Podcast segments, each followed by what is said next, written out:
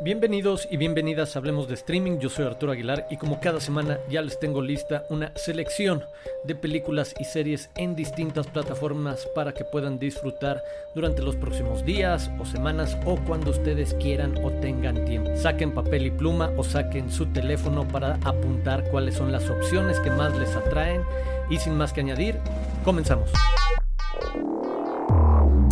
La primera escala es Netflix, donde ya pueden encontrar Desobediencia, un drama británico dirigido por el chileno Sebastián Lelio protagonizado por Rachel McAdams y Rachel Weisz. En verdad, una película muy interesante, muy provocadora alrededor de una complicada historia de amor entre dos mujeres dentro de la comunidad ortodoxa judía en Londres. Por ahí es por donde se mueve esta película de Sebastián Lelio, bastante recomendable, en verdad creo que deben de buscarla. Y por otro lado, recomendarles también lo que acaba de publicar la propia cuenta de Netflix Latinoamérica hace unos pocos días respecto al reto de 31 días y 31 películas mexicanas para agosto con el título de Que México se vea. Los invito a que se acerquen a las redes de Netflix en Instagram y en Twitter y podrán encontrar la lista o en mis redes en arroba Aguilar Arturo, ahí también podrán encontrar esta imagen con las 30 películas que incluye un poco de todo. Pueden ver películas como Ya no estoy aquí o Tiempo compartido, Chicuarotes, Camino a Marte, El Club de los Insomnes, Baile de los 41, La Dictadura Perfecta, Roma, Rencor Tatuado, El Crimen del Padre Amaro, Rudo y Cursi, La Cuarta Compañía, Bayoneta, por mencionar de un amplio registro de opciones para todos los gustos. Ahí que le echen una mirada a este reto de que México se vea en Netflix.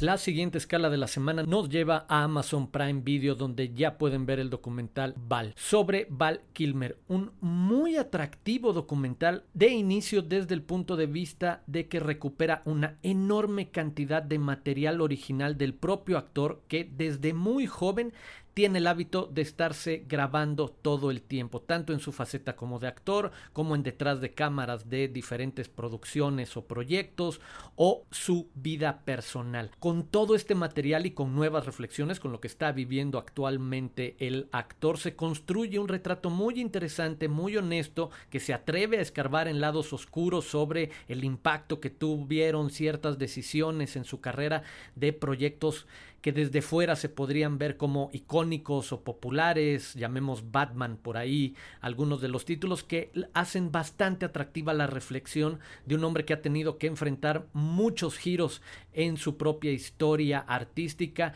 y algunos otros en su historia personal en lo relativo a la salud. Pues bueno, ahí ya está disponible en Prime Video Val, el documental sobre Val Kilmer. Y también ya pueden encontrar la película alemana La sombra del pasado de Florian Henkel von Donnersmarck, el director de La vida de los otros, entre otras excelentes películas. Bueno, un drama histórico que de nuevo explora la complejidad en Alemania durante el siglo XX, técnicamente destacada, como suele ser el caso de sus películas, con una muy buena banda sonora, también el cruce ahí de historias de amor con contextos sociales, políticos, culturales que no permiten que avancen estas historias, atados hacia el pasado, obviamente estos ejercicios de voltear a ver esta cultura y esta sociedad y los procesos complejos que ha enfrentado durante el siglo XX de la mano de uno de los mejores directores alemanes recientes. Pues bueno, ahí está La sombra del pasado también ya en Prime Video. Así llegamos a HBO Max, donde esta semana quiero destacar Judas y el Mesías Negro, la película que estuvo hace tan solo unos meses nominada al Oscar en diferentes categorías, dirigida por Shaka King, eh, protagonizada por Daniel Kaluuya y Like Stanfield, que me parece es el centro de lo atractivo de este retrato sobre un hombre que se infiltra dentro de este partido asociación, agrupación política social, las Panteras Negras, Black Panthers, las circunstancias de convertirse en ese infiltrado y lo que sucede a partir de conocer y acercarse a una de las figuras representativas de ese movimiento de contracultura y social y de derechos que fue Fred Hampton. Por ahí se mueve esta muy atractiva y entretenida historia, sobre todo con dos muy buenas actuaciones que creo que es lo que más destacaría yo en lo personal esta historia que también tiene conversaciones sobre